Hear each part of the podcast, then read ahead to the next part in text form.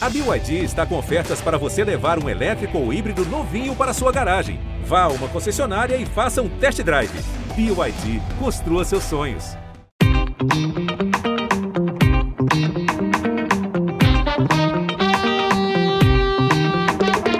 Bem-vindos à plataforma Gente da Globo, seu passaporte para conhecer e compreender as tendências de comportamento do brasileiro.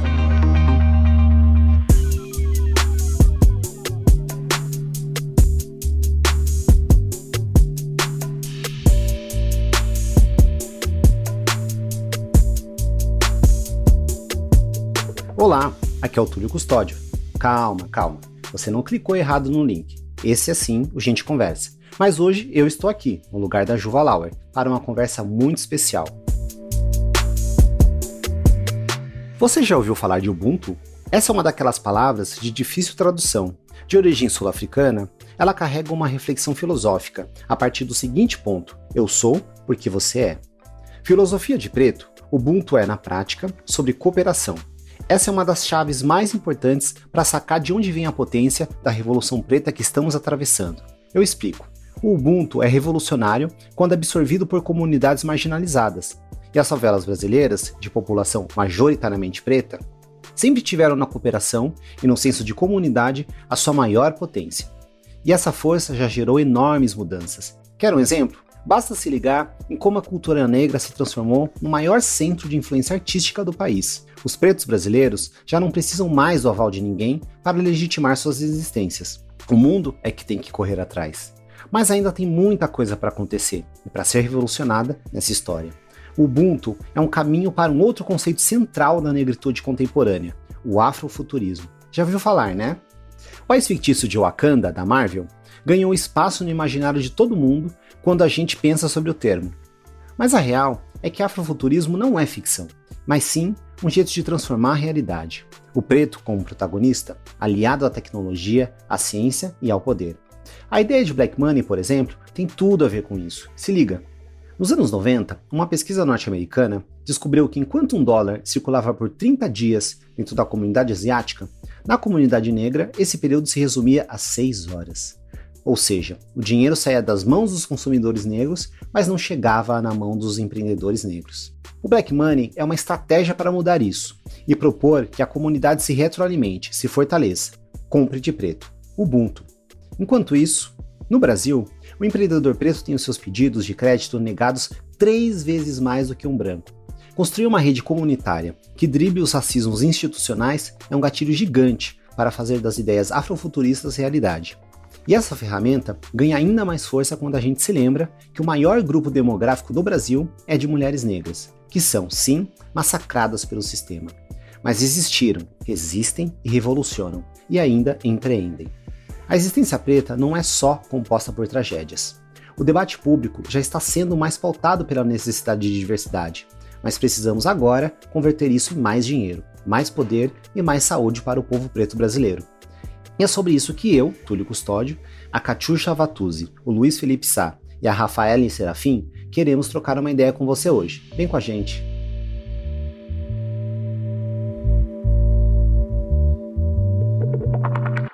Bom, é um prazer ter vocês aqui com a gente, né?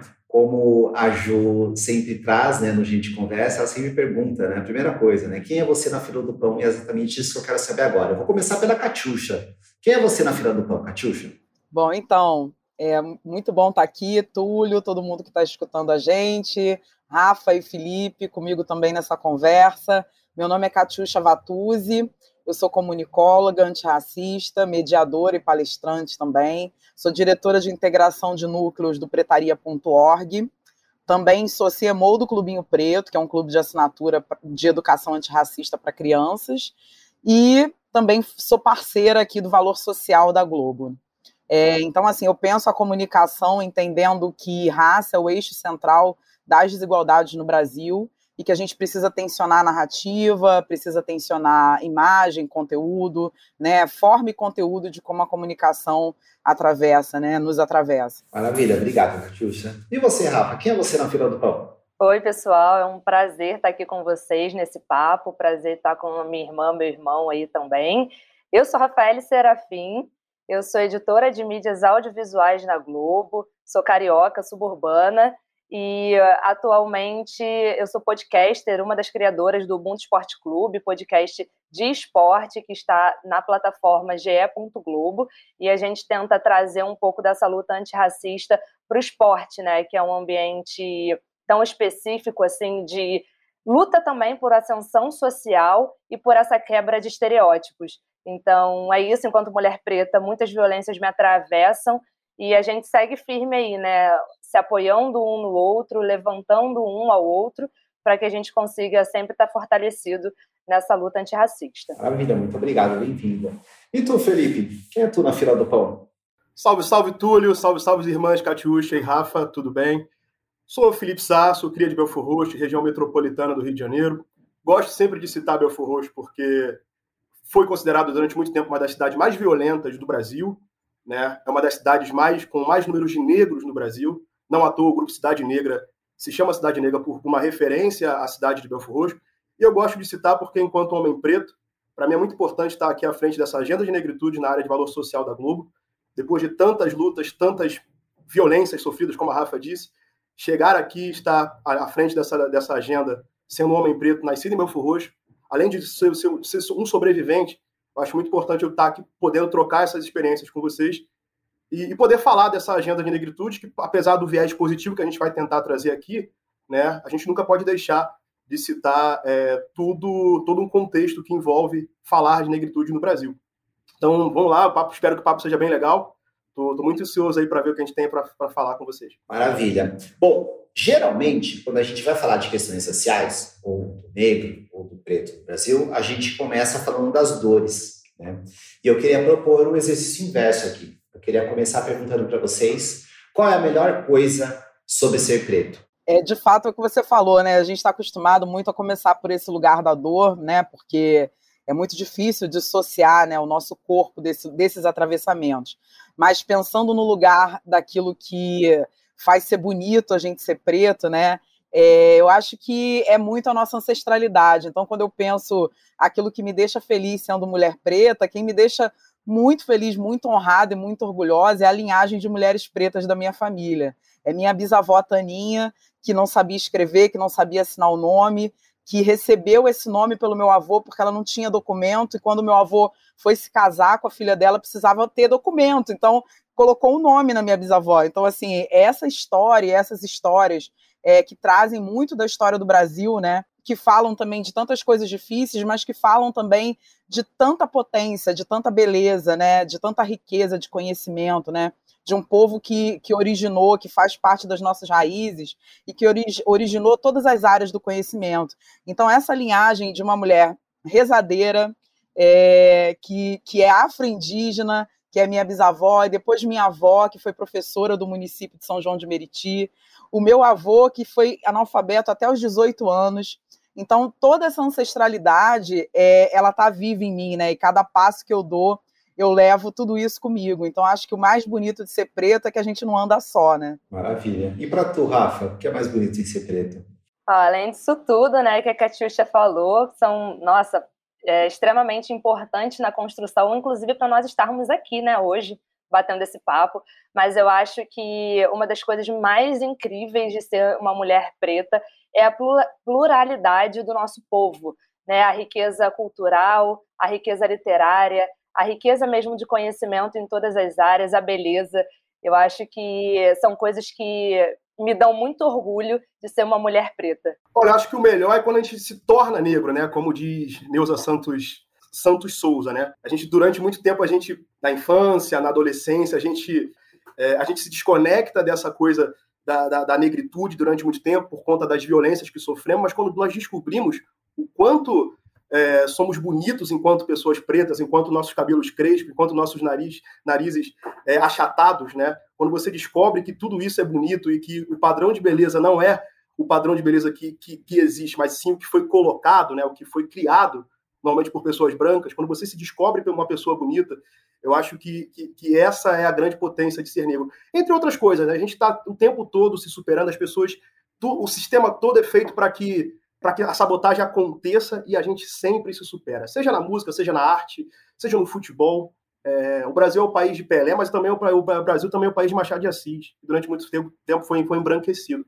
Então, acho que ser preto é, é, é, é estar no topo, é sempre se superar, é, é a tendência da vitória, é a tendência de ser os melhores no que fazemos, mesmo quando tudo está contra. Maravilha. Eu queria aproveitar que você disse isso e te perguntar, para a gente já começar a, nossa conversa, né? quais são os principais pontos de força da comunidade negra hoje e de onde você acredita que vem toda essa potência que a gente tem falado sobre?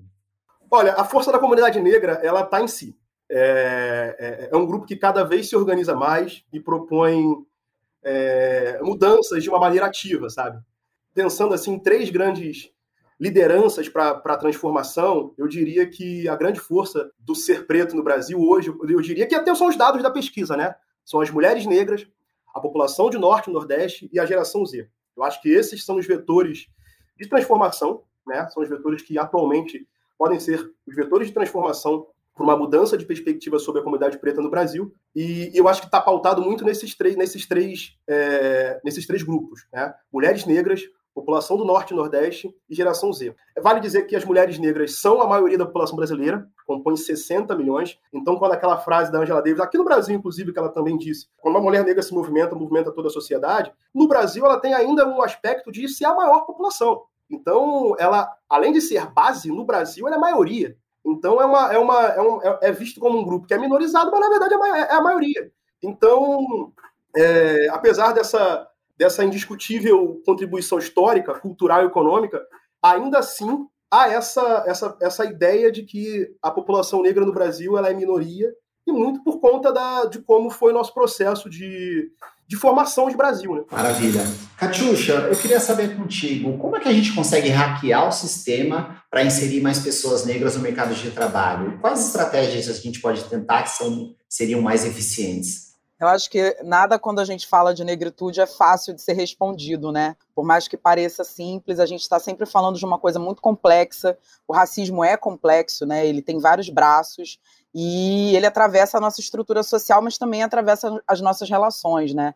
É, quando você fala hackear, eu gosto muito dessa palavra, porque hackear, na verdade, é primeiro entender a linguagem, né? Eu acho que o primeiro, a primeira etapa que a gente tem aí, que é um processo que a gente vem desde a nossa ancestralidade, é entender a linguagem desse sistema que a gente está inserido. Né? Então, hackear começa por aí. Aí, depois, a partir desse entendimento, fazer aquilo que a gente pretende ali dentro, né? começar a imprimir aquilo que é nosso. Então, eu acho que é nesse sentido, assim. Então, se eu fosse pensar em estratégia, eu acho que a gente não tem como não falar de educação, a gente não tem como não falar de política pública, né? Mas a gente também não tem como não falar de movimentos sociais negros organizados. A gente não tem como não falar da potência da juventude negra nas redes sociais. Né? E a gente não tem como não falar das mulheres negras intelectuais que vêm produzindo essa intelectualidade desde sempre, né? Se a gente for falar de Beatriz Nascimento, Felipe começou a falar dele falando de Deusa Souza Santos, enfim, a gente tem uma, uma gama de mulheres, Lélia Gonzalez, que foi uma, uma intelectual é, que é referência de Angela Davis, né? E a gente acaba mencionando mais a Angela do que a Lélia, que é aqui, cria nossa, nascida aqui no Brasil. Então, assim, é, a gente precisa fazer esse resgate que vem sendo feito, apesar de eu não gostar muito dessa palavra resgate, talvez um reconhecimento, porque aquilo que já é que já existe, na verdade, precisa ser reencontrado, né, reconhecido. É, e aí trazer essas mulheres para a cena, trazer tudo que elas produziram para a cena, porque está no trabalho delas a resposta. Está no trabalho de Sueli Carneiro a resposta, né? Uma mulher que no, no, aos seus 71 anos está aí ativa, viva, produzindo intelectualidade. Os nossos intelectuais negros sempre deram os caminhos, né? Se a gente for falar de Abdias, que sempre falou que o povo preto era o lugar das violências, mas também era o lugar das soluções.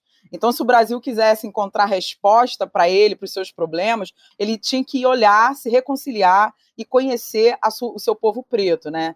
Então, é, é para mim, passa pela educação, mas passa também por política pública, não tem como você promover transformação estrutural sem política pública. E passa também por cada vez mais uma sociedade consciente racialmente, uma sociedade que, através das redes sociais e junto a essa intelectualidade negra, começa a ter mais acesso à informação, começa a se entender mais enquanto povo preto, é, precisa de fato pressionar mesmo, né? Pressionar tanto para que a gente tenha representatividade negra também na política, quanto que para a gente tenha também é, pessoas pretas nas lideranças das empresas, né? Porque a estrutura se, se move de cima, né? A, a, a, base ela vem vem tensionando o tempo inteiro, mas a, a mudança estrutural que a gente precisa precisa começar de cima. Só uma. É, Catiuxa citou algumas mulheres negras que, que de fato pavimentaram um caminho. É, vou citar uma contemporânea, né, de Jamila Ribeiro, que tem feito esse, é, esse movimento para o surgimento de várias outras mulheres negras que têm tido um espaço né, que anteriormente não, não tinha. Então, é, a gente tem essa pauta ainda para falar, mas isso é um dos grandes. Eu acho que a, a, a democratização da, das redes sociais, né, é, o fato das redes sociais estarem muito aberto para esse conhecimento de novas pessoas, de novas escritoras negras, é muito importante esse momento né, para a gente conhecer através de Jamila Rebelo, que tem colocado cada dia mais, tem trazido cada dia mais potências e, e feito que essa geração Z, por exemplo, pudesse é, cada dia se sentir mais é, representada, potente e segura de si. Maravilha. Aliás, né, dentro dessa perspectiva, Rafa, como é que a presença de pessoas pretas na mídia interfere para a construção de um futuro menos racista? A mídia tem um papel fundamental nisso, porque quando, em geral, ela não conta a nossa história a partir do nosso protagonismo, né, a partir da perspectiva branca de que nós somos única e exclusivamente pessoas subalternizadas né, historicamente. Então, se a gente não tem o protagonismo para contar a nossa história, é, essa falácia, essa mentira, ela vira uma verdade e a verdade é essa que já perdura séculos, né? Então, se as pessoas pretas elas só se enxergam nos jornais na parte do crime organizado, né, da criminalidade, da morte, e que ela perde de fato os seus jovens é, a cada 23 minutos, né? Então, assim, onde que ela vai conseguir pensar, onde ela vai ter tempo para parar e pensar que essa estrutura está tensionando para que você mantenha esse ciclo. Né? Se ela olha na novela, uma novela escrita por pessoas brancas, onde todas as pessoas pretas da novela ocupam funções é, subalternizadas, quando que ela vai achar que ela pode estar num lugar de felicidade plena, num lugar de ter tempo para se cuidar, cuidar da sua saúde mental, da sua saúde física, dos seus quereres e prazeres. Né? Então, a mídia é, é, tem um papel fundamental nesse processo de construção é, antirracista e de colocar as pessoas, de fato, é, nesse lugar de poder, nesse lugar de que é, é uma estrutura que você tem que estar inserido, você faz parte desse processo. E ela como um todo, é, do comercial é, estético às novelas, séries, filmes, tudo isso. Como é, é, é, importante isso, né? Como os jovens de hoje discutem coisas que nós começamos a discutir já numa idade muito avançada. Se elas estão discutindo hoje é porque o caminho tem sido pavimentado por essas por essas escritoras, por esses autores, por esses diretores que estão ali fazendo trabalho de formiguinha. Eu fico pensando nisso, sabe? De como é, o audiovisual, e aí é um tema aqui também na, do nosso assunto, ele, ele impacta na nossa, na nossa identidade, na nossa formação de indivíduo. Sem dúvida. Aproveitando esse gancho, Felipe, que você mencionou sobre os mais novos, né? Quando a gente. Os dados nos dizem, né? A grande maioria da juventude brasileira, pensando aí entre 15 e 29 anos, são de pessoas negras, né? Pretos e pardos. Né? E ainda sobre essas gerações mais novas, né, você tem uma quantidade de pessoas que acredita, né, afirma que é muito importante defender causas relacionadas à identidade. A identidade é um assunto que é quente, é importante para, chamar essa molecada. Né?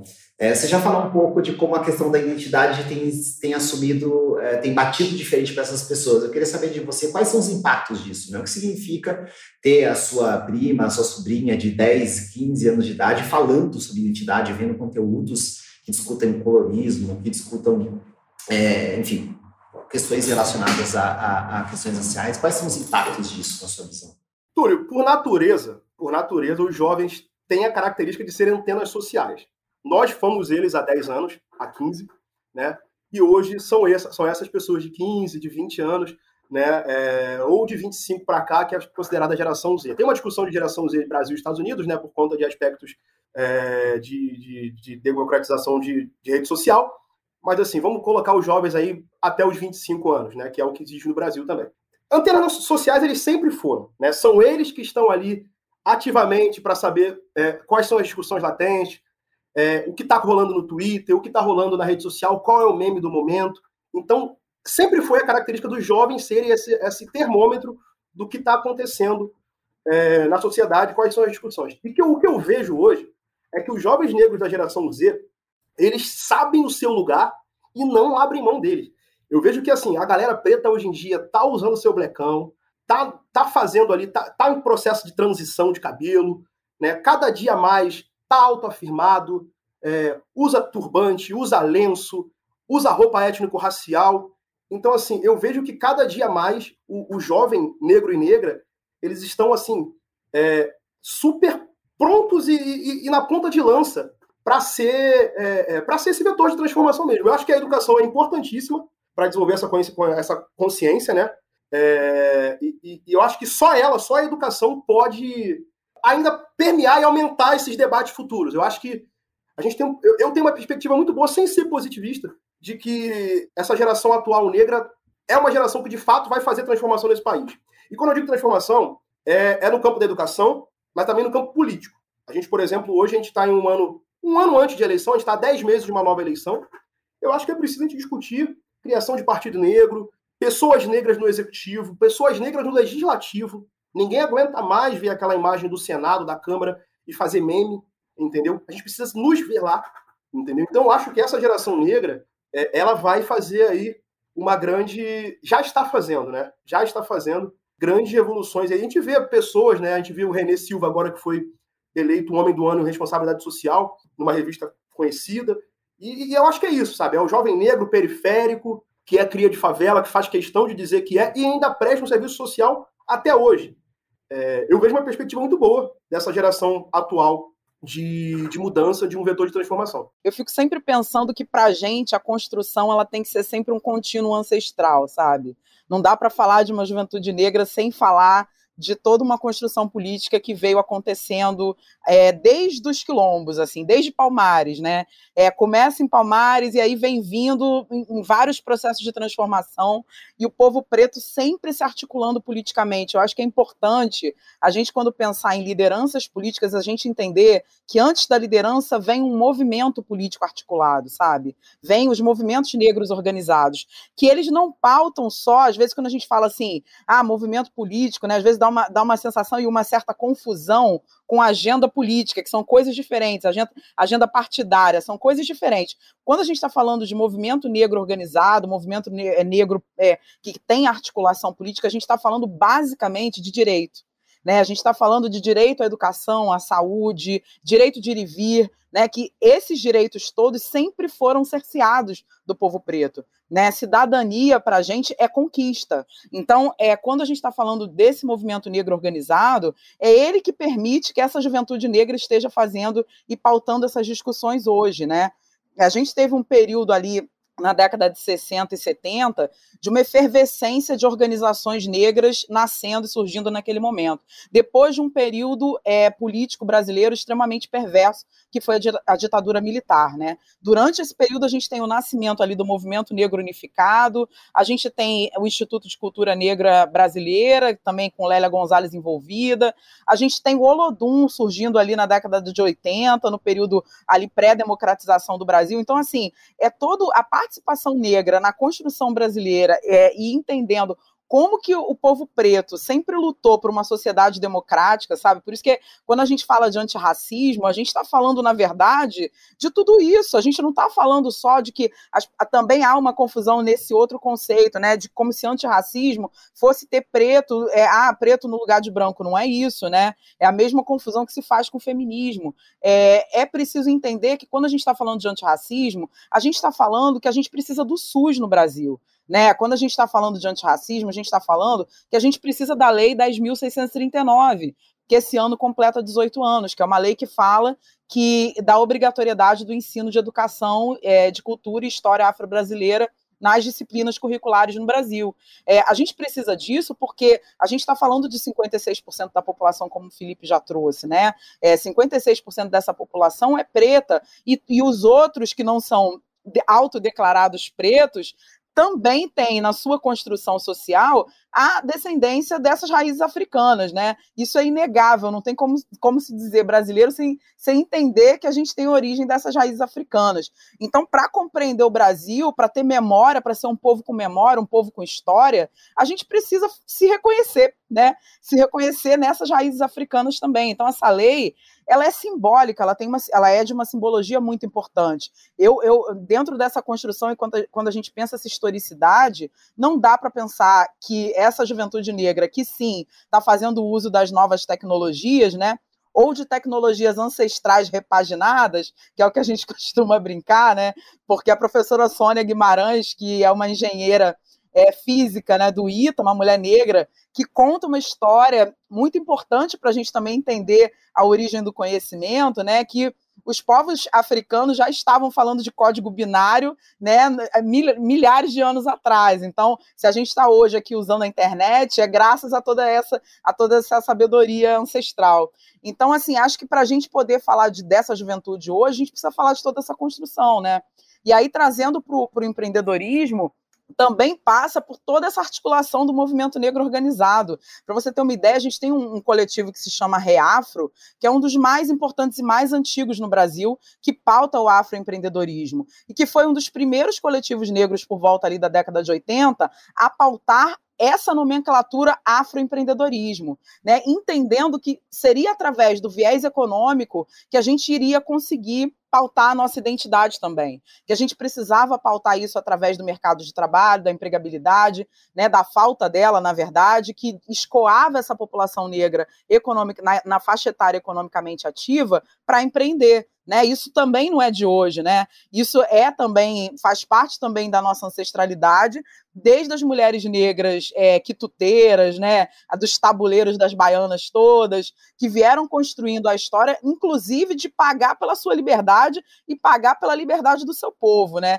Então, quando a gente vem falar desse afroempreendedorismo hoje, a gente está falando de uma mulher negra a gente está falando basicamente, né, falando de uma maioria de mulheres negras que empreendem, de um empreendedorismo solitário, né, que ainda enfrenta inúmeros desafios porque não encontra apoio da família, porque não encontra apoio financeiro, né, não encontra política pública, né, que, que vá a, a, que dê sustentação a esse empreendedorismo, né? Porque tem todo um déficit educacional também. Então, quando vai empreender, muitas vezes não entende de gestão, não entende de administração, não sabe como fazer a rentabilidade, como conseguir dar rentabilidade ao negócio. Então, são, são mulheres negras enfrentando tudo isso e mesmo assim conseguindo gerar um, números que a gente tem hoje aí, né, dados da Locomotiva, que é uma empresa que é, junta a, a outros é, é coletivos pretos e outras empresas, tem feito muita pesquisa acerca disso, é, chega num número de 1,7 trilhões de dólares por ano,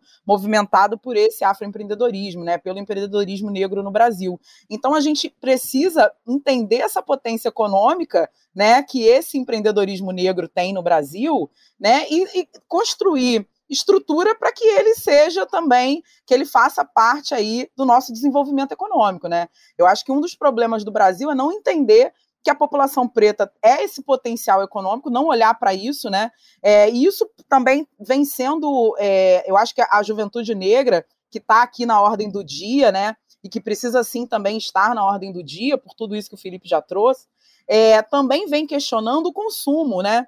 Acho que isso também é muito importante para essa conversa que a gente está tá tendo aqui hoje. Esse consumo ele tem sido cada vez mais racializado também. Quanto mais consciência racial as pessoas começam a adquirir, você começa a querer se ver nas marcas, né? Você quer e, e no, no, querer se ver não é só querer se ver no rótulo, querer se ver na propaganda, é querer que, que existam produtos para você, querer ser respeitado dentro das lojas, né? Querer não passar por constrangimento quando você for comprar. Tudo isso faz parte dessa relação de consumo, né? Então, acho que quando a gente está falando de empreendedorismo negro, a gente está falando de tudo isso. A gente está falando de quem hoje está empreendendo, sim, por necessidade, mas eu tive recentemente numa roda de mulheres empreendedoras, mulheres negras empre empreendedoras, periféricas, é, em que a gente estava conversando e a gente chegou numa conclusão, uma conclusão bonita e, e muito potente também, assim. Mesmo aquelas que começaram a empreender na, na, na, sobrevivência, né, no corre, como a gente diz, né, vamos sobreviver, vamos lutar para poder levar o pão para dentro de casa,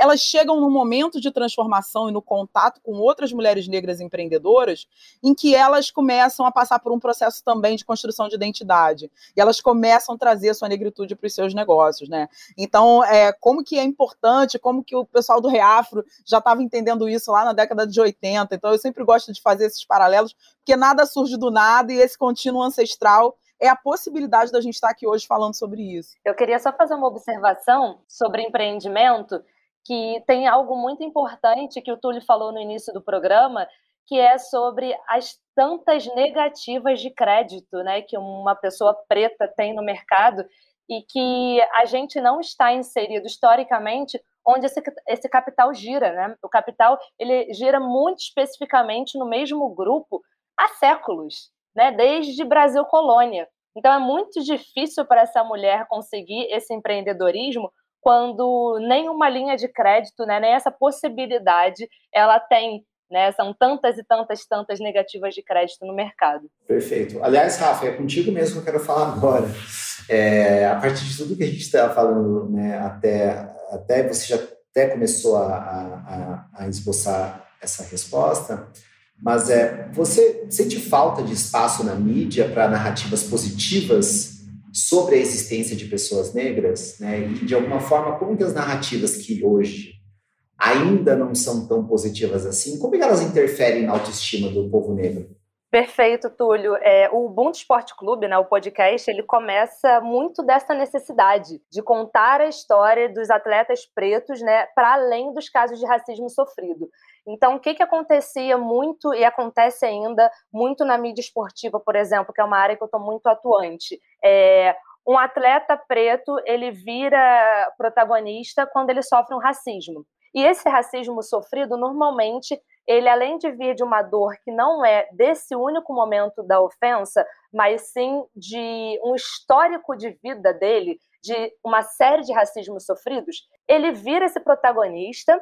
Se ele reclama, ele é punido. Quando ele tenta levar isso para a justiça, tanto civil quanto desportiva, esse caso não avança. Então, essa pessoa, quando ela tem essa. É, não, não é coragem, mas quando ela decide que é o momento, de repente, de fazer uma denúncia e etc., ela não tem apoio e ela é desacreditada pelos órgãos e pelas instituições que poderiam é, dar um fim nisso e, de fato, punir o crime que foi cometido a essa pessoa. Então, a vítima ela passa sempre a ser é, conhecida pelo caso de racismo. Os seus agressores, normalmente, eles são esquecidos porque ninguém fala o nome deles. É sempre o caso da vítima fulaninho, o caso do fulaninho que sofreu racismo. E às vezes a história da vida dele dela é marcada por esse caso de racismo. Ninguém mais chama para falar de outra coisa. Então, o Bom Esporte Clube vem muito é, dessa ideia de começar a transformar as histórias dos atletas pretos que foram, de fato, é, as pessoas que abriram as portas do esporte, é, não só no Brasil, mas como no mundo, né? É, foram muitos casos de sucesso, mas muito, muitos casos através ali é, de muito sofrimento, né? Então, a romantização e a repetição desse sofrimento do povo preto, ele é extremamente nocivo. E ele é o que mais é tratado na grande mídia. Ailton Krenak, né, recentemente, disse que disse exatamente assim: não sei de onde vem essa mentalidade branca de que o sofrimento ensina alguma coisa. E eu compactuo totalmente dessas palavras dele, porque a gente vem num, numa é, numa aceitação, meio que assim, né, das no dos nossos ancestrais, muitos deles, que não tiveram nem tempo e nem acesso ao conhecimento, de que a gente, para conquistar, a gente precisa batalhar muito, a gente precisa sofrer, a gente precisa ter calos na mão. Mas isso só é dado às pessoas pretas? Só para as pessoas pretas que isso funciona? Porque tem tanta gente com pele maravilhosa, sem nenhum calo na mão, pessoas brancas conquistando tudo sabe, saindo da universidade direto com cargo é, de chefia numa grande empresa.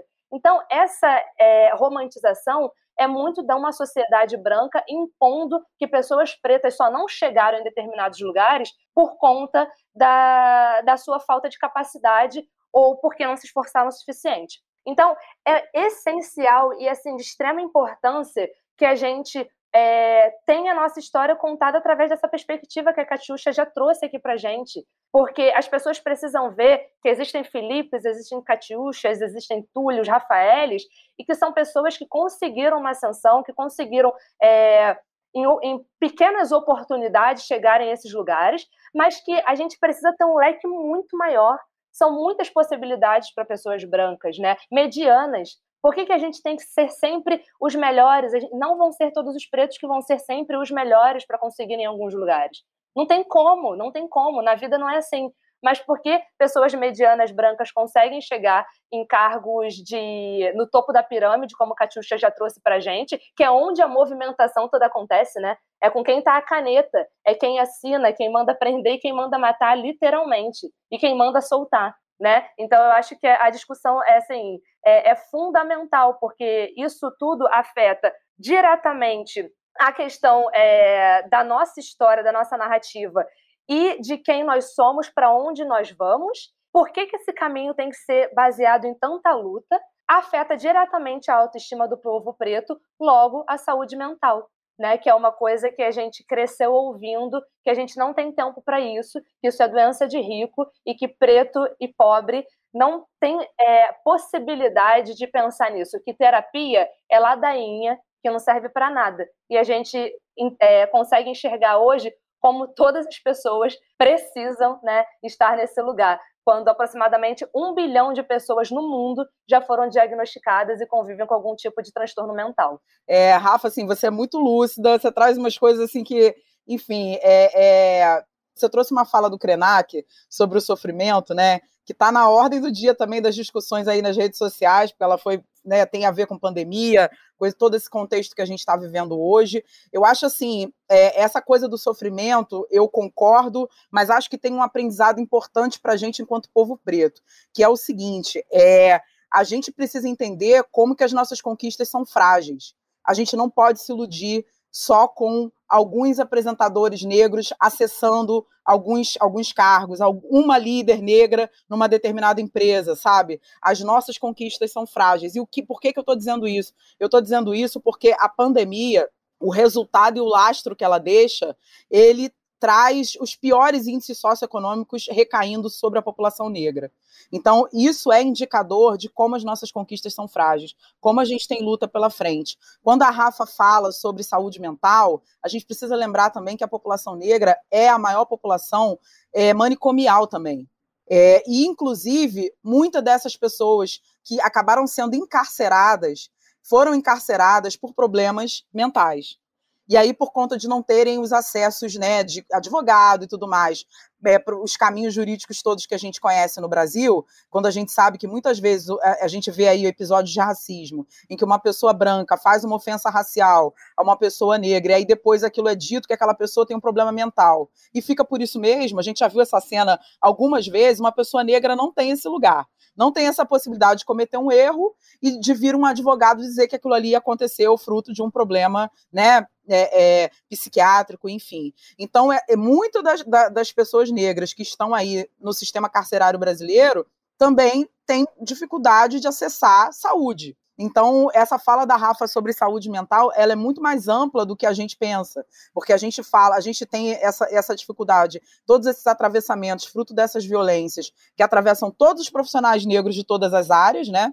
É, inclusive os profissionais negros que conseguem é, chegar na área da saúde, porque chegar na, na, universidade é um processo, depois se manter na universidade é um outro processo, depois sair formado e cons conseguir exercer a profissão é um outro processo, né? Então tá tudo isso embutido na fala da Rafa, eu só queria fazer esses pequenos alertas e principalmente que se tem um aprendizado que é péssimo, mas que é importante dessa pandemia, é que a gente precisa ficar atento o tempo inteiro, porque as nossas conquistas são muito frágeis eu fiquei lembrando de uma fala da Rafa lá no início é, sobre cobranças, né? Sobre como nós somos cobrados. E eu fiquei pensando em coisas assim. A gente, a gente tem que saber jogar capoeira, a gente tem que saber sambar. Preto e preta que não sabe sambar, né? Quase que não é reconhecido. Ah, como é que você é preto e não sabe sambar, né? Quem nunca ouviu isso, né?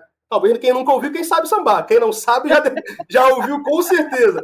Você tem que ser, você tem que ser corresponder sexualmente à expectativa de pessoas, simplesmente por nada, porque existe essa coisa do estereótipo do preto e da preta serem bons de cama, e falamos sobre, e isso é, isso é falado até hoje, isso é colocado até hoje na televisão, no audiovisual.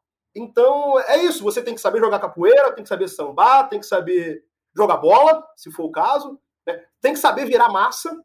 Lembrei da fala da Rafa sobre calo na mão. Pô, negão, não sabe virar uma laje? Nunca, nunca, nunca virou uma laje? Pô, eu já virei várias. Por questões de, de morar em periferia e tudo mais. Mas, assim, não diminui quem nunca tenha virado, não, sabe? Então, assim, é, é essa cobrança, sabe? A gente ainda tem muito, 300 anos depois, a gente tem muitos resquícios históricos do nosso físico, sobre o nosso corpo. Como você puxou, Felipe, a história da, da questão dessas narrativas e de como, é, de alguma forma, não dá para você fixar só nesses lugares, né, olha, dos estereótipos, etc e tal, eu queria fazer a pergunta sobre a, a questão da, da diversidade da comunidade negra, né? Como é que isso tem sido transformado em potência, né? A comunidade negra, ela é diversa, né? não existe o um negro único, não existe a negra única, né? E, enfim, como isso pode ser transformado em potência e quais são os desafios que surgem daí? Olha, Túlio, a comunidade negra é muito diversa mesmo, assim. Vou, vou falar aqui, vou entrar no campo da música, por exemplo. É, no Rio de Janeiro, a gente, a, a, o, o, forte né, da, da, comunicação através da música, das experiências vividas na cidade, é o funk. Historicamente, sempre foi o funk. Só que o rap surgiu, cresceu muito nos últimos anos, né? Assim como em Minas Gerais, né? A gente tem o Djonga Mineiro, que é um cara hoje nacional que fala sobre negritude, fala de potência, fala de antirracismo, fala de tantas coisas pelo viés do rap. A gente vem aí em São Paulo também, que é outro estado que, que, que nacionaliza muito, também tem a cultura, o funk cresceu muito nos últimos anos. O funk exaltação, né? O funk ostentação e exaltação ao negro, e outros também, o rap, o slam. Na Bahia a gente tem, por exemplo, o pagode baiano, que é outra forma de, de, de, de se comunicar e falar das suas narrativas. Processo histórico diferente, processos de, de, de vivências diferentes. Então, o Brasil é um país muito grande, são 26 estados mais, mais o Distrito Federal. Então, por exemplo, eu estou fazendo pelo recorte musical aqui, da diversidade musical brasileira, só para te, te, deixar como que não tem como dizer, por exemplo, que tal nicho é o nicho do preto. Entendeu? Por exemplo, a MPB. A MPB é o, é o nicho do preto. Se a gente pensar em Tim Maia, em Gilberto Gil, em, em, vários outros, que eu agora não vou lembrar porque são tantos, entendeu? Então, é, essa, esse box, por exemplo, do, do, colocar o preto, eu acho muito importante. E aí eu fiquei pensando numa, num viés positivo da, da pesquisa também, de como esses lugares, né, não, não são mais aceitos esses lugares. Se vocês colocarem nesse box, a gente vai, vai lá e vai se retirar. Um exemplo que a pesquisa trouxe foi o exemplo do MD Chef, que é um rap, caminha ali também para o funk, né? Fica entre o funk e o rap ali. E, e, é conhecido como, né? Trouxe ali a tropa da Lacoste, né? Faz muito, muitas músicas em exaltação à marca Lacoste. É, e a Lacoste nunca lembrou do, do, do MD Chef. Sempre ficou ali escanteado. O que, que, que, os caras fizeram? O né? que, que, que os próprios fãs do MD Chef começaram a marcar a Lacoste em, em, em posts falando, cara, o cara tá aqui, mano. O cara se comunica com milhões de pessoas, né? As pessoas cantam a sua música, citam sua marca, e você não vai olhar pro cara. Essas pessoas periféricas compram sua marca. Com pouco ou muito dinheiro, elas se movimentam para pagar 200 reais numa camisa. Você não vai exaltar essas pessoas? Essa pessoa, esse MD Chef, ele representa milhões de pessoas. E aí, o que a Lacoste fez? A Lacoste foi lá e colocou o MD Chef na campanha dela casual. Então tá lá um preto periférico jogando golfe, mostrando a, a, a, a, roupa, a linha casual de uma marca caríssima, que, que é extremamente exaltada pela, pela população periférica e que até então era escanteada. Então, assim, isso eu acho uma coisa brilhante, assim, que as pessoas não aceitam mais esse lugar, entendeu? Ludmilla acabou de romper agora, Ludmilla se tornou cantora de pagode. Pagode nacional nunca teve espaço para mulheres negras. Quanto é difícil é, uma mulher negra, uma mulher se inserir no pagode. Uma mulher negra se inseriu. E tá aí possivelmente é o nome de revelação do pagode. Né? Então, assim, eu acho que é isso. Eu acho que uma das coisas que está muito evidenciada é que esse espaço, esse, esse bloco, esse lugar que colocam não é mais aceito. Se colocarem, a gente vai sair. Maravilha. Catiuxa, é, bom, o campo cultural é um campo que, de alguma forma, vem sendo apropriado e radicalmente é, é, transformado né, pelos movimentos negros, enquanto que o campo da política ou mesmo da economia dos negócios ainda é visto com muitas entraves, muitos obstáculos. No entanto, nós temos crescendo uma discussão sobre black money. Então, eu queria que você falasse um pouco sobre black money, o que significa e qual é o potencial, né? qual é a, a, a potência mesmo que esse movimento pode trazer em termos de não só valorização da diversidade, mas possibilitar mesmo que as pessoas, enfim, é, tenham renda, né, consigam colocar comida em seus pratos e de alguma forma vivam dignamente. É, a gente falou um pouquinho, a gente falou sobre consumo racializado, né? É, se ver na marca, se ser respeitado, é, encontrar dignidade também nesse lugar do consumo, né? É sobre um pouco sobre isso que a gente está falando. Quando a gente fala de black money, a gente está em primeiro lugar, parece que a gente está falando de dinheiro, né? É, porque assim na tradução ali literal é o dinheiro preto, né? Parece que a gente está falando de dinheiro, mas a gente está falando antes de cultura. Não tem como existir um, um, dinheiro preto sem essa consciência da negritude, né? É, então, por isso que é uma construção que ela vem também desse processo de transformação social que a gente vem vivendo e que a gente chega aqui em 2021 tendo lucidez e tendo clareza do que de fato veio acontecendo, né? É, essa discussão que é uma discussão ali da década de 90 nos Estados Unidos, ela, ela é trazida para o Brasil porque a gente precisava de um espelhamento econômico, né? De, é, a gente, na verdade, a gente tem processos históricos diferentes, mas a gente tem o racismo que é um lugar de encontro. E aí essa população negra é, que está geopoliticamente num país como os Estados Unidos, né, que tem, que proporciona para eles uma força econômica muito maior do que para o povo preto no Brasil, né, rapidamente conseguiu se organizar também economicamente. Então, você consegue ver nos Estados Unidos é, uma, uma elite negra mais consolidada, né, e que já consegue se articular mais tempo. Hoje no Brasil, que não é novidade, a gente sempre teve uma classe média preta, mas talvez a novidade é que essa classe média preta de hoje no Brasil esteja pautando raça. Então, acho que o dado novo é esse. A, classe média sempre existiu, uma classe média preta no Brasil, mas que era invisibilizada no consumo era invisibilizada nas relações econômicas. Então, acho que quando essa classe, é, classe média preta começa a questionar, né, e questionar as marcas, a gente começa a ver esse processo de transformação. Então, falar de black money antes de falar de dinheiro é falar de consciência racial, é falar de se reconhecer como negro, né? É entender quais são as suas raízes africanas. É ver um clipe da Beyoncé e conseguir entender de onde está vindo aqui todos aqueles elementos e conseguir querer fazer parte daquilo, né? Se reconhecer naquilo, entender que você tem características é, culturais, étnico-raciais, que fazem parte, fazem parte da sua, da sua origem, né? Que fazem parte da sua ancestralidade. Então, quando você vê essas mulheres negras aqui no Brasil também na cultura, é, no afroempreendedorismo, a gente tem a Adriana Barbosa comemorando 20 anos de Feira Preta, que é uma conquista, né? A Feira Preta que foi um dos primeiros eventos no Brasil é, que reunia né, milhares de afroempreendedores produzindo, é, botando suas marcas, colocando seus produtos, isso tudo é black money. E quando a Adriana vai contar, ela lançou um livro recentemente chamado Potência Preta, que conta essa história em comemoração aos 20 anos da feira. Quando ela vai contar o começo da feira, ela fala que aquele evento para ela, naquele momento que ela começou, era um lugar para encontrar gente preta. Isso é muito símbolo de tudo que a gente vem conversando aqui, né? Eu acho que desse lugar de encontrar gente preta que a Adriana quis construir, conseguiu, é que nasce o dinheiro preto. Não tem como a gente chegar hoje e querer falar só do dinheiro preto. O dinheiro preto é importante, é uma estratégia também antirracista, né?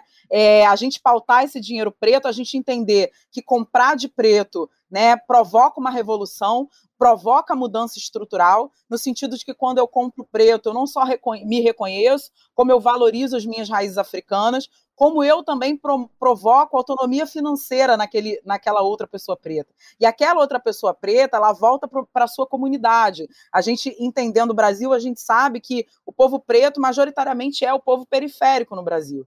Então, esse povo preto com autonomia financeira, ele volta para a sua comunidade, né? Ele traz de volta aquilo que ele conquistou. Então é um ciclo, né? Um ciclo que não se fecha. É, é você você levanta a identidade, você conquista pertencimento, você valor, se valoriza economicamente, você começa a não aceitar mais ser tratado né, de outra forma, entende a sua potência econômica né, e entende o poder do consumo. Entende que você, como consumidor, você pode direcionar o seu dinheiro para onde você quiser. E, e, que isso também é um ato político, né? Enquanto se entender como negro, também no consumo é um ato político. Então, black money é, antes de tudo, uma cultura. E aí eu não posso deixar de falar do meu irmão Alan Soares, da minha mana Nina Silva, que trouxeram, que, que conseguiram é, estruturar isso numa organização que é o movimento Black Money e falar a partir deles também das fintechs, porque a gente falou muito aqui da falta de apoio financeiro para os negócios pretos. Mas as fintechs, que são esses bancos digitais, elas têm conseguido revolucionar isso. E hoje também a gente já começa a ver um movimento de, de bancos pretos, né?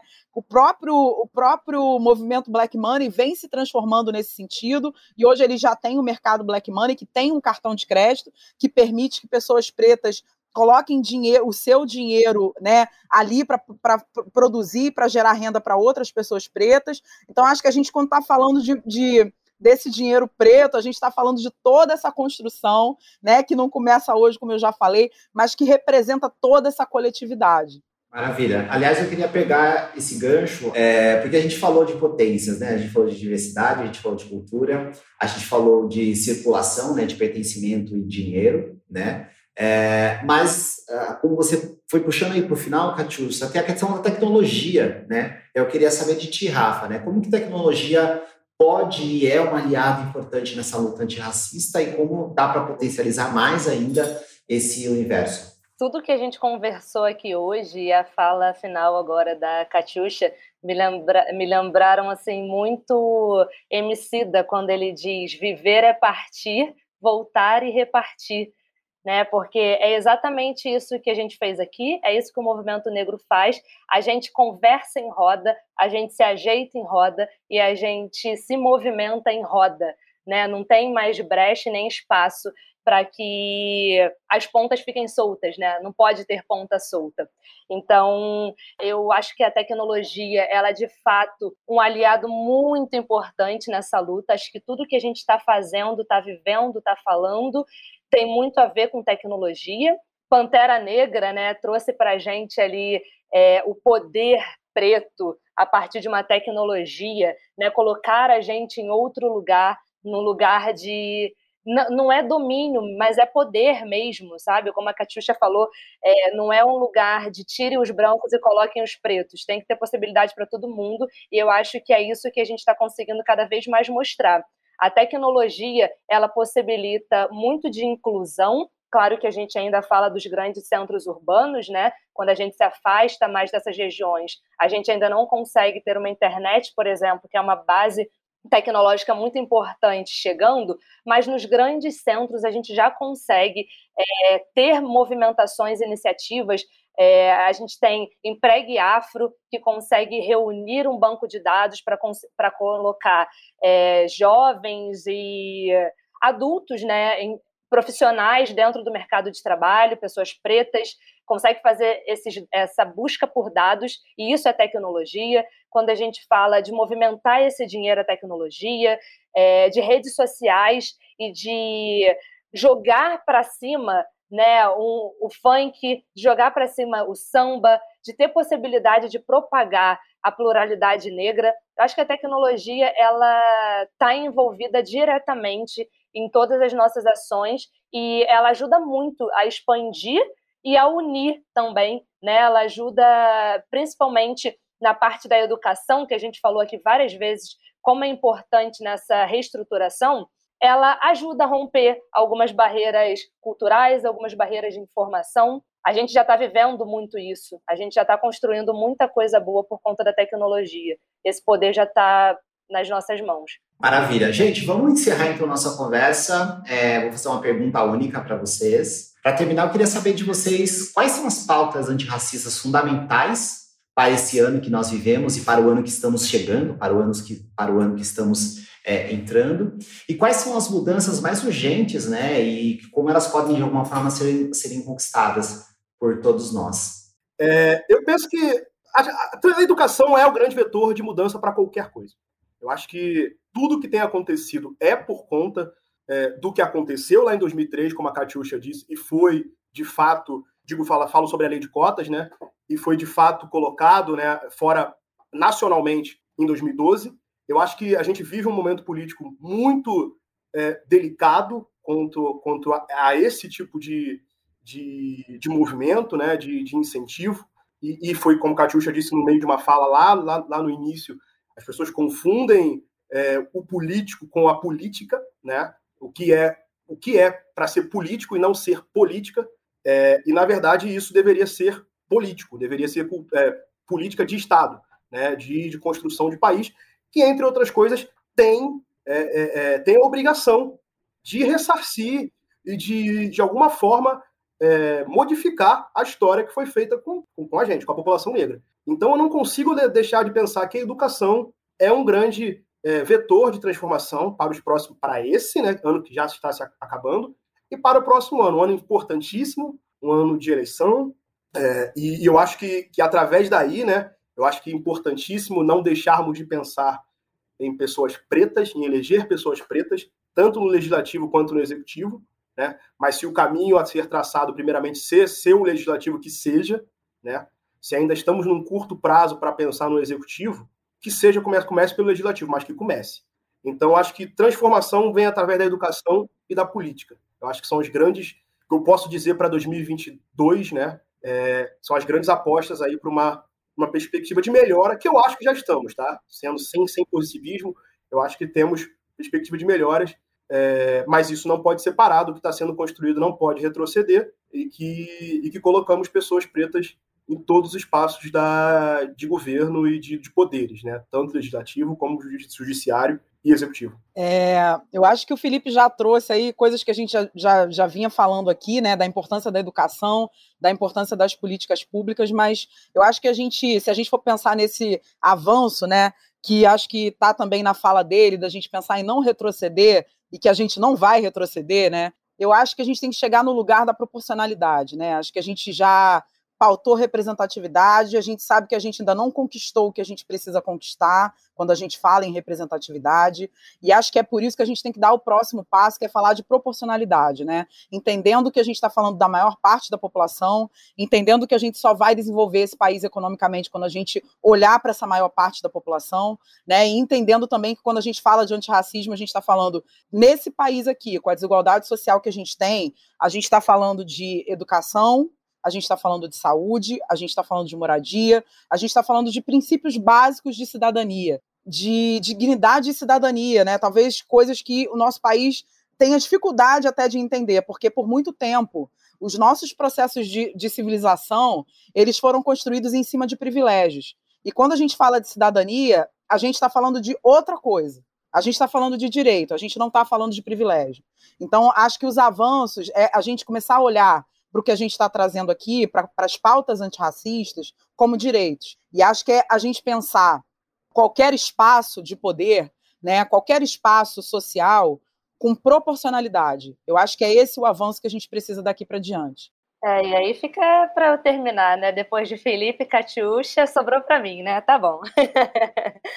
é, eu, eu concordo totalmente com o Felipe e com a Catiuxa, e eu queria lembrar que a gente, nesse momento de pandemia, né, nesse 2020 2021, nós atingimos números muito ruins de miséria, é, de pessoas sem teto, e majoritariamente essas pessoas são pretas. Então, eu acho que o próximo passo a gente precisa recuperar exatamente o que a Catiuxa falou, que é cidadania, dignidade, porque a gente só consegue de fato avançar quando a gente olha para o lado e a gente vê os nossos irmãos tendo o mínimo, que é algo para comer e um teto para morar.